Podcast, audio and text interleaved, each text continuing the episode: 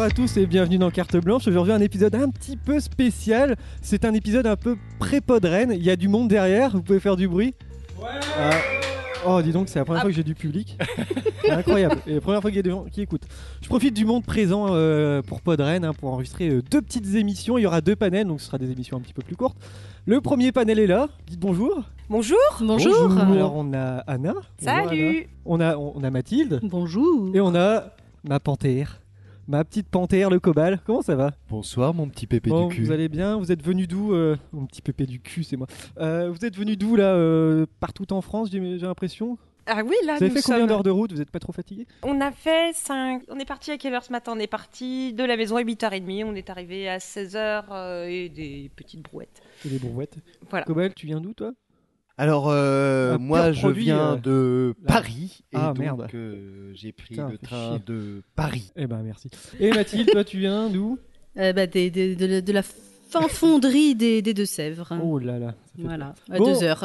Aujourd'hui, euh, département. quelques petites choses à dire. On est en live. Bon, il n'y a pas grand monde. Si, il y, a- il y a les oiseaux derrière qui sont en train de me faire chier. Euh, oh, et puis Podren. Alors, à l'heure où cette émission sortira, Podren sera passé. Comme j'ai dit à Nimo hier, ça s'est très bien passé. La podium était très bien. Tout le monde était très gentil. Voilà, on continue. Alors, euh, non, vous avez eu au choix plusieurs thèmes hein, jeux vidéo, séries, films, livres, musique et. Malheureux ou heureux hasard, nous avons que des livres, donc c'est une, une émission Bernard Pivot aujourd'hui. Donc le sommaire, ça va être quoi? Euh, Anna, de quoi tu vas nous parler? Alors moi, Dans je le vais... micro, bien sûr. moi, je vais vous parler de ce livre euh, de... Comment il s'appelle déjà? J'arrive pas à prononcer son nom parce qu'il vient... Parce que euh, race. Je suis un peu raciste peut-être, oui. Il s'appelle... Non, Non, non, pas dit non, ça. non, non. C'est ce que j'ai compris. hein. Non, non, non, mais ça peut paraître un peu parce que j'arrive pas à le... Un peu de terrasse plutôt. Un peu de terrasse. Oui, c'est ça. Non, non, il s'appelle euh, Yuval Noah. J'arrive même pas à me relire. c'est une Eh bah c'est pas grave. Eh Cobal, de quoi tu veux Mais parler? non, mais c'est- Euh, C'est Non, c'est non, très bien. Non non mais Anna, Anna continue quand, quand même. Non, non. Ah, il y a non, des- Allez, vas-y. mais si, Oh là là, quelle Bon, catastrophe. Cobal, de quoi tu veux nous parler Cobal. je reviens, je reviens vers toi, Anne. Euh, J'ai dit que l'émission serait pas longue, hein. c'est mal parti. Hein. Eh Cobal. bien, moi je vous parlerai euh, de Las Vegas Parano de Hunter S. Thompson. Très bien, Mathilde. Moi, je parlerai de l'écume des jours de Boris Vian. Oh, bien. Euh, Anna, je reviens vers toi. Alors, je te laisse chercher ta page Wikipédia. Tu nous expliqueras euh, tout ça juste après. Euh, je vous propose qui veut commencer cette rubrique Vraisemblablement pas Anna. Parce que, Ah ouais, d'accord. Très Parce bien. que, Ah, on, on euh, est sur ce registre-là. exactement. Non, qui veut mais commencer ce- tu veux commencer Ah non, c'est- elle, elle désigne Cobal du doigt, donc ce sera Cobal qui va commencer. Ce serait peut-être mieux qu'on ait quand même la totalité du sommaire. avant Oui, de alors commencer. Anna, tu as le nom Oh, mais Téléphone c'est pas maintenant. possible. tu Non, connais pas c'est euh, Yuval Noah Harari. Ah. Ok. Ok. C'est pas si facile. Bon, je vous propose de commencer. C'est parti pour les livres. Bonjour Jean-Pierre. Salut William. Quoi de neuf Jean-Pierre aujourd'hui Alors pour Bouquin Matin, j'ai sélectionné pour vous un bouquin qui s'intitule Guerre et paix et Ah. c'est édité chez Plomb. Guerre et Alors paix. euh, l'histoire est toute simple, c'est Ouais. l'histoire euh, de la guerre et, et de la- paix Oui. et c'est Tolstoy qui l'a écrit. C'est parti pour les bouquins, une émission 100% livre. Euh, bonjour dans. C'est apostrophe, c'est ça? Bienvenue dans apostrophe. Cobal, tu vas nous parler de quoi? Et donc, euh, de, je vais vous parler euh, à la fois d'un livre et de son auteur, euh, car les deux sont un petit peu indissociables. Il s'agit de Las Vegas Parano de Hunter S. Thompson. Hunter S. Thompson étant euh, ce euh, journaliste, euh, écrivain et junkie des années euh, 70. euh, voilà. qui a inventé le gonzo-journalisme, c'est-à-dire le, Ah journal, le journalisme ultra subjectif, c'est-à-dire où l'auteur euh, fait lui-même partie de l'histoire qu'il raconte et, euh, et où, d'où- et où donc euh, tous les événements sont vus par le prisme de ce qu'il vit lui. Et comme il a, ce, cet individu avait plutôt tendance à à la fois beaucoup boire, beaucoup droguer, beaucoup se droguer, beaucoup fumer, euh, beaucoup faire à peu près n'importe quoi. Mhm, il Eh bien, ce- cela donne des bouquins absolument géniaux. Euh, et euh, je me propose, euh, je vous propose plutôt de, de- vous lire. gentil de partager. Voyage au bout de la nuit, Cobal en nuisette. voilà, de vous lire simplement le tout premier euh, paragraphe de ce bouquin. Nous étions quelque part dans le coin de Barstow, aux abords du désert, quand les drogues ont commencé à nous travailler. Je me souviens que j'ai dit quelque chose du genre Je me sens la tête un peu vide, tu ferais peut-être mieux de prendre le volant. Puis tout d'un coup, il y a eu un énorme grondement tout autour de nous et le ciel était empli de choses ressemblant à de gigantesques chauves-souris qui fondaient et piquaient sur la voiture avec des cris perçants tandis que nous foncions sur Las Vegas capote baissée à 160 et des poussières. Et là, il y avait une voix qui hurlait D'où Jésus? Mais d'où sortent ces satanés oiseaux? Et puis le calme est revenu. Mon avocat avait retiré sa chemise et s'aspergeait la poitrine de bière pour faciliter le processus de bronzage. Qu'est-ce qui te prend de gueuler comme ça grommela-t-il en fixant vers le soleil ses yeux fermés, que recouvraient des lunettes fumées espagnoles couvre-tout. Te tracasse pas, lui dis-je, c'est ton tour de conduire. J'écrasai le frein et rangeai la Great Red Shark contre le talus bordant l'autoroute. Pas la peine de lui parler des chauves-souris, me suis-je dit. Ce pauvre couillon ne va pas tarder à les voir venir. Et euh, donc euh, tout le tout son bouquin est un peu sur le est un peu sur le même rythme et avec euh, les pires expériences de drogue et de folie partagées par deux individus complètement fous. Et ce bouquin est absolument génial. Et pour vous donner encore plus envie, je vais vous donner un aperçu d'une journée type de Hunter S. Thompson. pour Vas-y. Alors, donc, 15h, réveil. 15h05, un verre de Chivas Régal avec les journaux du matin et des du Nil. 15h45, un rail de coke. 15h50, un autre verre de Chivas, une du Nil. 16h05, première tasse de, café accompagnée d'une du Nil. 16h15, un autre rail de coke. 16h16, jus d'orange, du Nil.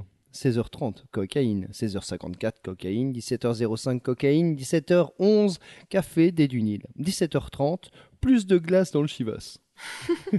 17h45, cocaïne, etc. etc.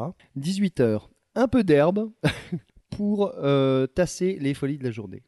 19h05, direction le Wood Creek Tavern pour dîner. Une Heineken, deux margaritas, une salade Coslo, un taco salade, une double ration de rondelles d'oignons frits, un gâteau aux carottes, une glace, un beignet de haricots, des Dunil, une autre Heineken, de la cocaïne, et pour le retour à la maison, un snow cone, c'est-à-dire, c'est-à-dire 3 ou 4 doses de chivas dans un verre de glace pilée. 21h, se mettre à sniffer de la coke sérieusement. 22h, quelques gouttes d'acide. 23h, chartreuse, cocaïne, herbe. 23h30, cocaïne, etc., etc. Minuit, Hunter S. Thompson est prêt à écrire.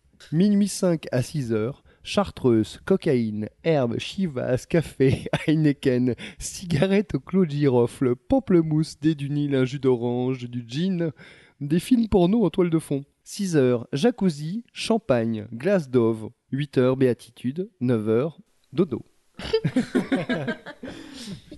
Mais il- alors j'ai deux questions. Euh, C'était à, à quel âge il a écrit ça justement? Enfin, ses journées types. Et il a quel âge maintenant ce monsieur? Alors, euh, ce monsieur s'est suicidé. Bon, d'accord. Il a toujours dit euh, qu'il voulait, euh, qu'il voulait en finir de cette façon. le- les pieds dans le plat, hein, clairement. Euh, donc, il est mort à une, euh, je sais pas, 67 soix- ans, ouais, c'est soix- voilà, un peu moins de 70 ans. Euh, il a Tout vécu. Voilà, il s'est drogué comme un fou furieux jusqu'à la fin de sa vie. Et beaucoup de gens disaient qu'il était très improbable en fait qu'il survive, ne serait-ce qu'à une seule journée vu tout ce qu'il prenait. Mais je suppose qu'il s'était mitridatisé avec le temps. Et euh, donc il a fait euh, quelques excellents bouquins. euh, il a notamment suivi la campagne de Nixon, où il raconte plein de choses horribles à son compte.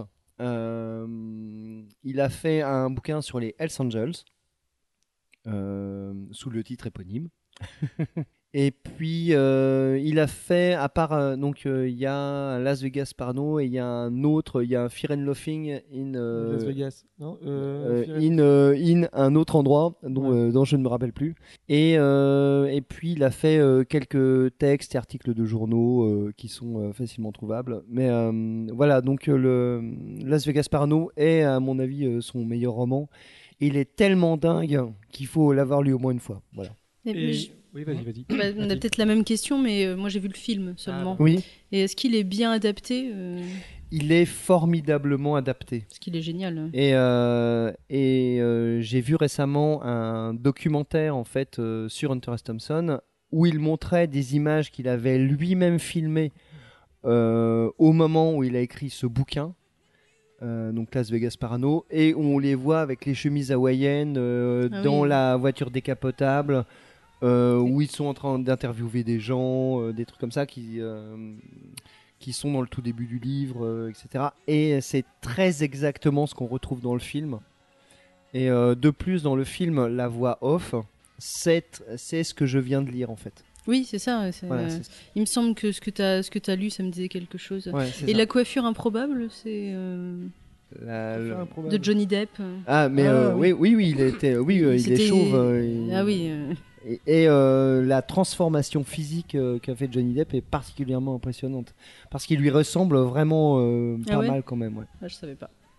Donc C'est avec le film- Benicio del Et l'au- et l'autre, celui qui joue l'avocat, donc c'est Benicio del Toro. Ouais, c'est ça, hein, ouais, il me Ouais, semblait. tout à fait. Donc, Et, ouais. Tu as encore des choses à dire? Eh bien, euh, ma foi, voilà, c'est tout. euh, je- voilà. Donc, alors, euh, comme d'habitude, rappelle le titre et l'auteur. Et donc, euh, c'est euh, Las Vegas Parano de Hunter S. Thompson. Et un film de. Le film, c'était de. Et le Terry- film est de euh, C'est Gilliam l'auteur de Brésil, c'est Terry Gilliam. Voilà. C'est ça. Merci, Cobal.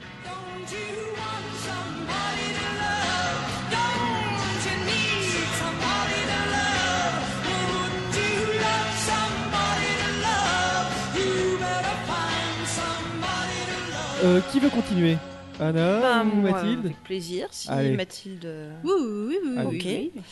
Donc euh, oui, moi je vais parler en fait de ce bouquin qui est un best-seller euh, que vous avez cer- certainement dû voir euh, sur des têtes de gondole dans tout un tas Ah de supermarchés. Euh, et de la culture euh, ou non, c'est Sapiens, une brève histoire de l'humanité.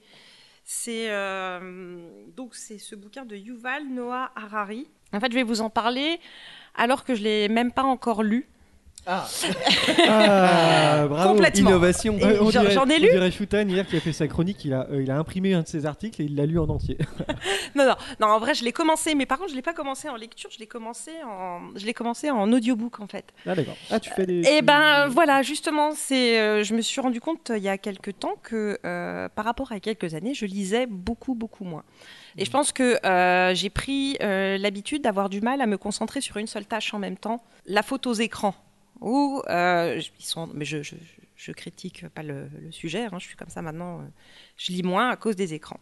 Mais les fictions, euh, les histoires, ça me manquait en fait dans la lecture. Et du coup, je me suis dit, pour pouvoir tricoter un peu et écouter d'autres choses que des podcasts, que je testerai les audiobooks. Et puis du coup, j'ai commencé plusieurs séries comme ça. Alors, en fait, à la bibliothèque, c'est génial. Vous payez 18 euros par an et vous pouvez avoir tous les audiobooks qui existent, euh, les emprunter sous format CD. Et euh, Voilà. Voilà. C'est- un très bon moyen, tout à fait légal, de se procurer des audiobooks et je le recommande. Euh, non, donc, donc voilà, par ce biais-là, euh, j'ai euh, lu plusieurs, plusieurs histoires et dont Sapiens. En fait, ça faisait plusieurs temps que j'en avais entendu parler un petit peu dans les médias. C'est un peu de la vulgarisation. Alors, pour vous pitcher un peu le sujet, moi j'ai fait que la première partie. Euh, mais il se présente en quatre parties et une conclusion. C'est un essai historique euh, qui euh, pose le postulat que, pardon, que seul Sapiens est capable, notre espèce, est capable de coopération. C'est-à-dire qu'on est la seule espèce qui est. C'est ce qui nous distingue finalement des autres espèces animales, c'est qu'on peut être ensemble en très grand nombre et vivre ensemble en très grand nombre, là, des millions d'individus, en tout cas chez les mammifères. Uh-huh. Euh, et ce qui nous, euh, ce qui nous relie, euh, C'était très passionné comme.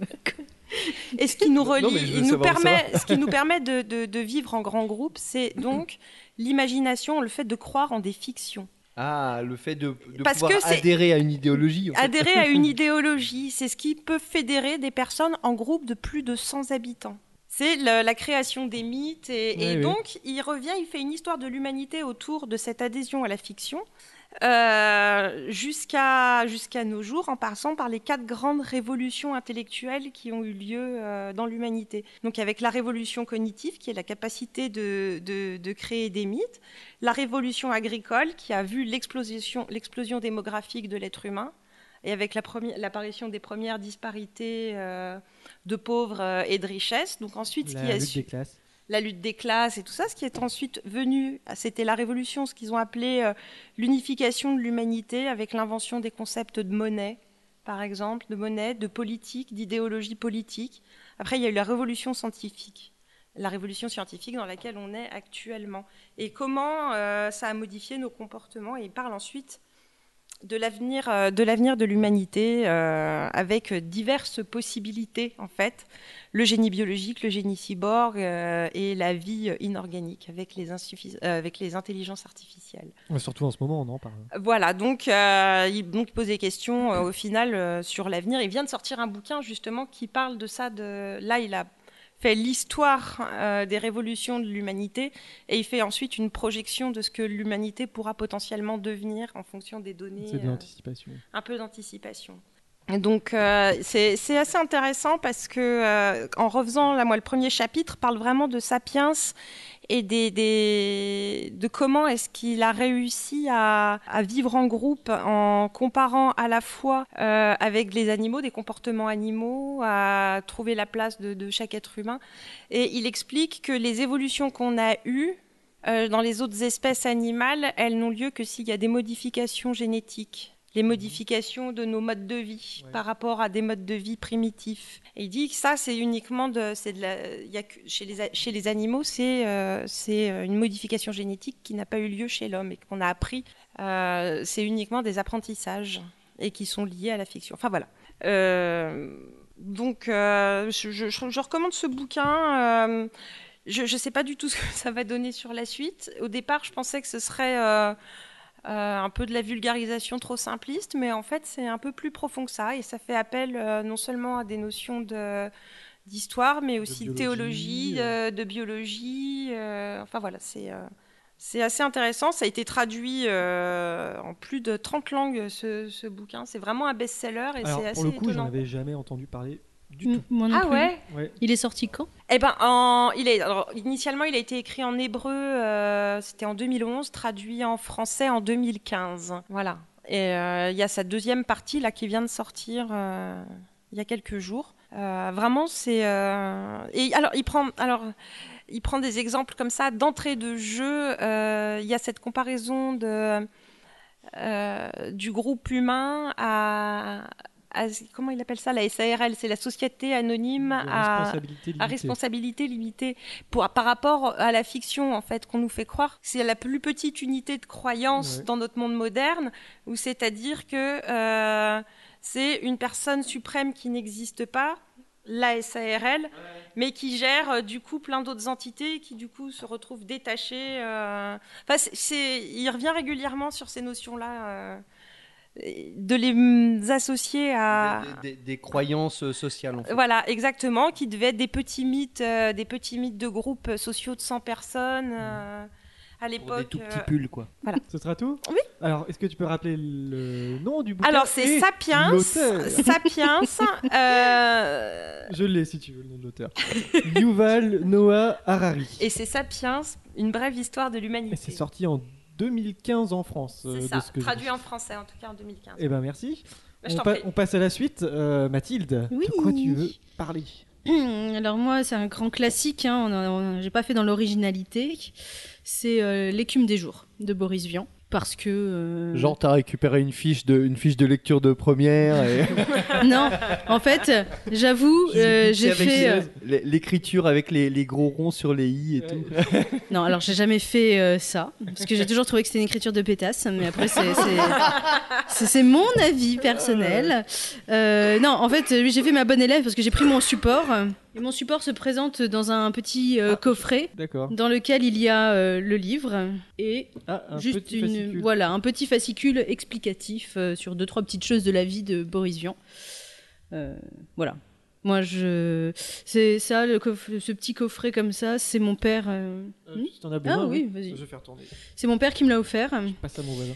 Mais il m'avait déjà offert quand j'avais 14 ans le livre, que j'ai tellement euh, lu, relu et re-relu que je, lui- je lui ai démonté sa, sa tronche au Il a livre. cassé la gueule au bouquin. Ouais, Euh, je, je l'ai décortiqué, mais dans tous les sens du terme. Ça, fait partie de mes, de mes romans préférés. Parce que, parce que Boris Vian. euh, Enfin, déjà, je, quand même, le pitch. Oui, parce que je l'ai pas Mais- lu moi.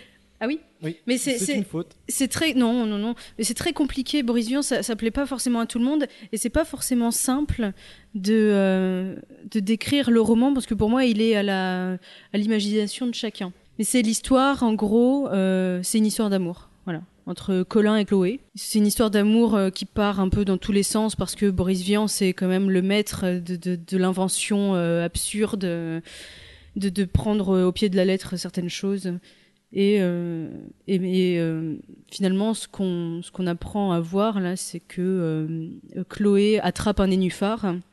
Et le nénuphar, en fait, c'est la mort. En fait, en gros, voilà. Non mais Oui, à mon avis, c'est plein de symbolisme. c'est, c'est, enfin moi j'adore et que quand je l'ai lu quand j'avais 14 ans, alors j'en avais compris la moitié et plus j'ai grandi, plus je l'ai compris en fait. Parce qu'il y a tellement de métaphores, tellement de choses qu'il faut euh, reprendre et essayer de comprendre que ce, ce livre, enfin je pense qu'on peut le lire à n'importe quel âge, le commencer à n'importe quel âge. Au final, on a et, c'est vraiment à chacun son interprétation. Je, je pourrais à peine expliquer l'histoire euh, parce que ça part dans tous les sens. Cobal vient de, Cobal vient de dessiner une bite devant nous. Voilà. Sur son iPad. hein. Voilà. Voilà. À quoi sert un iPad? C'est drôle parce que c'était une bite. Et donc, ce que j'aime aussi dans l'objet en lui-même Oui. de ce livre, c'est que en bas à droite de chaque page de droite, il y a deux petits bonhommes qui se rapprochent tout le temps pour s'embrasser. Oh, trop bien, c'est un flipbook. Oh. Ah oui. euh, Et ah même oui, si tu ça- vas dans l'autre sens, ils finissent toujours euh, par euh, se rapprocher, s'embrasser de toute façon. A- Est-ce qu'il y a une version étendue où ils font plus de trucs? C'est dans le tome 2. Euh, non mais euh, voilà, euh, l'histoire, euh, moi Les je... des jours font du ski. Merde. Est-ce que je t'ai fait chier, toi, avec ta coke? Euh, Laisse-moi parler poésie un petit peu. Non, c'est vrai que c'est pas habituel pour moi, mais euh, ce que ce que j'aime vraiment, c'est euh, la façon dont on appréhende euh, la, la vie en fait avec Boris Vian, quel que soit son, son livre. C'est mais c'est vraiment, je... il y a eu un film de Michel Gondry qui a été fait. Oui, justement, le film. Tu l'as vu ou pas? Non, j'ai avec euh, Romain Duris et euh, Audrey Tautou. Et je suis allée le voir euh, bah, avec David. Et euh, lui, il a jamais lu le bouquin. Étonnant. Et euh, il a, il a, il a pas vraiment aimé le film. Et moi non plus, parce que en fait, c'est comme si tu, c'est comme si je te décrivais quelque chose, que tu le, le mettais dans ton imagination, mais qu'après je te montrais exactement ce que c'était. Tu es forcément un peu déçu parce que c'est pas tout à fait comme ça que tu l'imaginais. Et ça colle pas avec ta vision. toi, Mais c'est ça. Et le, le film, alors c'est Michel Gondry, j'aime beaucoup. C'était joli, mais c'était pas mon euh, mon écume des Ton jours à rêve moi. à toi, en fait. Voilà, c'est ça. Même si c'est euh, tragique, triste, et, euh, Mm. mais c'est tellement beau. Et, et vraiment, le, quand, quand, tu apprends et quand tu comprends que le nénuphar, en fait, qui est dans son poumon, bah, c'est tout simplement un, un- un cancer, quoi, Oui, quelque oui. chose qui, qui est là. Mais c'est euh, c'est tragique et en même temps, ça t'apprend à relativiser. Donc voilà, j'aime beaucoup ce livre. Et est-ce que tu as lu d'autres livres de Boris Oui, Vian? parce que j'ai amené un autre Ah, livre, mon oh. deuxième préféré de Boris Vian, qui s'appelle L'herbe rouge, et qui pour le coup est encore moins descriptible. En gros, c'est un, c'est un savant qui invente une machine qui te fait revivre tes, tes cauchemars et tes pires angoisses. Donc euh, au niveau, euh, on, est, on est au top. Ça se finit euh, bien sûr tragiquement. Mais euh, il y a des passages où, euh, même si tu les lis qu'un soit, tu comprendras pas ce qu'il ce qu'il veut parce que c'est c'est qu'une métaphore. Il marche dans une rue et tu vas avoir des, des, des choses absurdes comme ça, euh, de, de la façon dont il désigne les choses et les gens. C'est Il n'y a pas eu de film de. il y a eu- euh, Je des- pense- Des films de Boris Vian. Enfin, de, tirés de livres de Boris Vian. il y en a- je pense qu'il y a eu que l'écume des jours. Je vois pas d'autres adaptations. Ah, il où- en a réalisé, hein Il en a réalisé oui, euh, il- Alors attends, c'était comment Ça s'appelle J'irai cracher. J'irai cracher sur vos tombes. Oui. C'était un film, hein, c'est ça au départ, non C'était un film au départ hein Ouais, ouais. Ah bah je savais même pas, tu vois. J'ai lu le livre, mais euh, Il me semble qu'il est mort pendant la projection d'ailleurs. Boris Ah bon pendant, Oui. comme Molière, euh, mort sur ou scène. juste après la projection, Eh ça c'est à vérifier, mais il me semble. Mais moi, ce que j'aime surtout chez ce, ce monsieur, alors c'est vrai que je me suis jamais trop intéressée à sa vie. Je sais que c'était quelqu'un d'assez engagé, de, de particulier quand même, hein, Boris Vian. Oui. Mais c'est surtout que, par exemple, euh, L'écume des jours, il l'a écrit euh, dans les années 40. C'est sorti en 46, 47. Enfin, c'est tellement moderne que tu pourrais même pas te dire en le lisant, c'est sorti en 46, 47. C'est comme si, quand, quand je lis du George Orwell, j'arrive pas à me figurer Oui. que ça a été écrit euh, il y a si longtemps et qu'il y a Oui. une telle anticipation. hein. C'est d'une- extrême modernité. Ah mais oui oui et Boris Vian enfin moi personnellement quand je le lis je je, je, je- vois toute la toute la modernité. Mais qu'est-ce qu'ils font le, perdre public, le- le public est très dissipé. Ah oui. Ah, Regarde-moi ces bonnets là. Oh là, l'équipe. et alors Et donc, non mais attends je veux voir ce qui les fait rire parce qu'a priori il diffuse l'image c'est quoi non mais je je te laisse le soin de décrire euh, Parce que c'est une catastrophe. C'est un compte Instagram qui s'appelle Lost in Translation et là il y a un très bon jeu de mots, c'est Hawking Chair et c'est euh, c'est Hawk- c'est Stephen Hawking euh, sur une rocking chair. Et C'est rigolo, mais c'est plus rigolo quand on le voit. D'accord. Bon, Ouais, je vous propose de continuer euh, rapidement parce qu'on a une. Ce sera tout pour Boris Vian? Euh, je voudrais juste lire un tout petit truc. Vas-y, vas-y, lis un petit passage. Un- c'est parti. Mais c'est pas un passage, c'est quelque chose qu'il a dit lui et que je trouve très joli et qui est dans le petit Dans euh, le petit fascicule. J'avais attendu d'avoir 23 ans pour écrire. Un, les jeunes, c'est de l'abnégation. Ensuite, j'ai essayé de raconter aux gens des histoires qu'ils n'avaient jamais lues. Connerie pure, double connerie. Ils aimaient que ce qu'ils connaissaient déjà, mais moi, j'y pre- j'y prends pas plaisir à ce que je connais en littérature. Au fond, je me les, ra- je me les racontais, les histoires.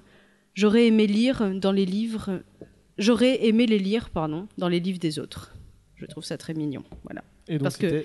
C'est Boris Vian. l'écume des jours L'écume des jours. et l'herbe rouge de Boris Vian. rouge. Vian. Très bien. Euh, on, est, on est un tout petit peu en avance. Euh, Est-ce que Cobal, tu me suis si je parle de Marseille saison 2 Oh, Ouais, vite- on se le fait en vite- deux minutes. Vite fait alors, euh, mais Ouais. vraiment. On va, euh, pas voilà. écrire- on va pas accorder plus de crédit que deux minutes. Oui, Voilà, si voilà, ça ça mérite pas plus. Allez, on va se faire une petite série, c'est parti.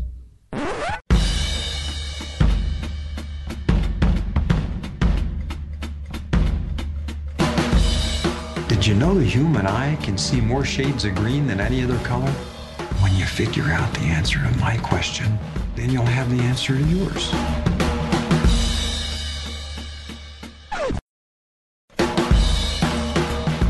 Bon, une petite série, on va terminer rapidement, on va pas rester trop longtemps sur cette série. C'est parce que je, profite que Cobal soit là pour en parler de vive voix.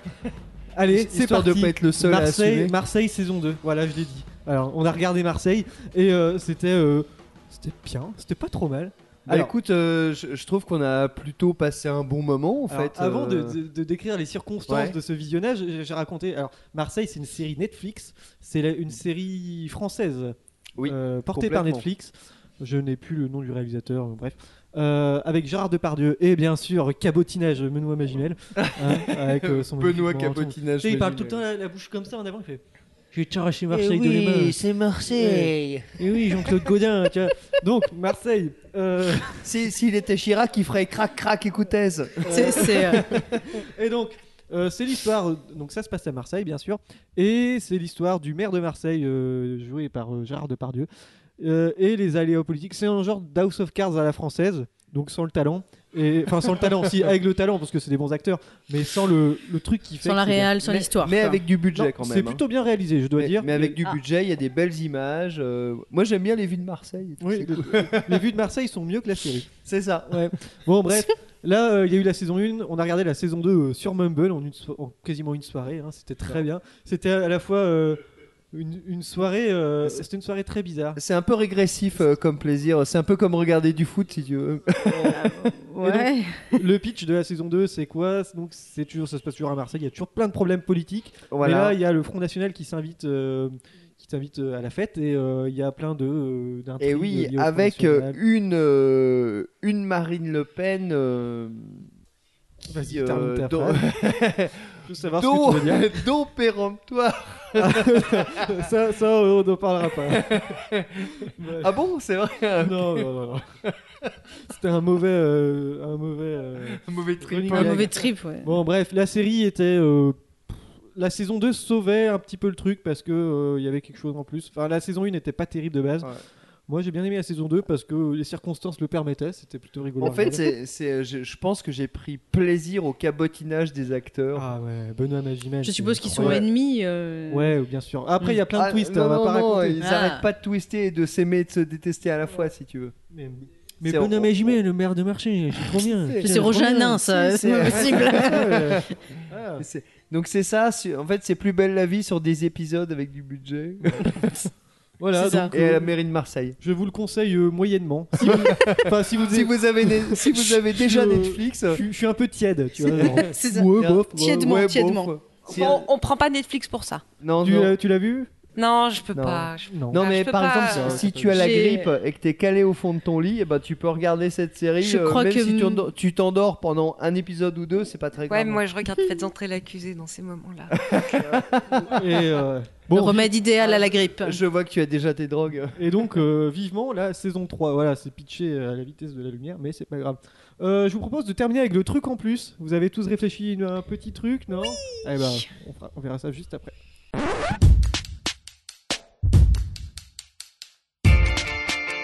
There is one more thing. One more thing. One more thing. One more thing. One more thing. One more thing. One more thing. But there is one more thing. But we've got one more thing.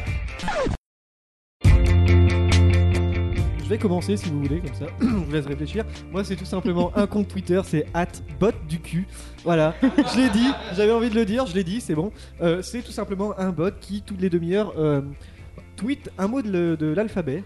Là, en ce moment, on est dans les A. Un mot du dictionnaire, pardon. Ouais. Un mot du dictionnaire.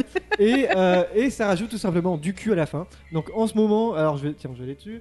Euh, bot du cul, tiens, on en, on en est rendu où Rendu où Il y a eu euh, un mot qui était très joli. hein, Est-ce qu'on peut le dire? Oui, Ah, C'était oui. bien sûr le anacolute du cul qui était. j'étais très touchée. Ouais. bon, écoute, euh, ça se comprend, ça se comprend. Du cul, bien Alors, sûr. Ah bah tiens, le dernier mot a été tweeté il y a 16 minutes, c'est andalou du cul. Voilà. C'est un peu randalou. Alors il y a eu euh, un euh, peu, ancêtre du cul, euh, il y a eu ancrage du cul, il y a eu ancré du cul, ancienneté du cul, anciennement du cul.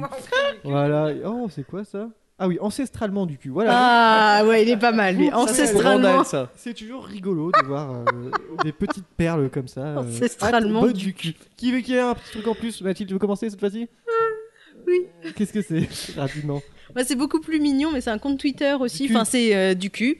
Une illustratrice qui s'appelle Lise Climo. Tu peux chercher. L-I-Z. Son, son compte Twitter, c'est L Climo. E E-L. Ah oui. C-L-I-M-O. Et elle fait des dessins trop choupinous d'animaux, hyper simples, avec euh, des petits. Voilà, c'est adorable. Et euh, j'ai remarqué qu'elle faisait pas mal de petits bouquins, des petits calendriers aussi. Je trouve ça trop chou. Voilà, Donc, at El Climo. exactement. E-L-C-L-I-M-O. Et oui. Euh, Cobal ou Anna Vas-y, Cobal, tu m'as l'air bien parti.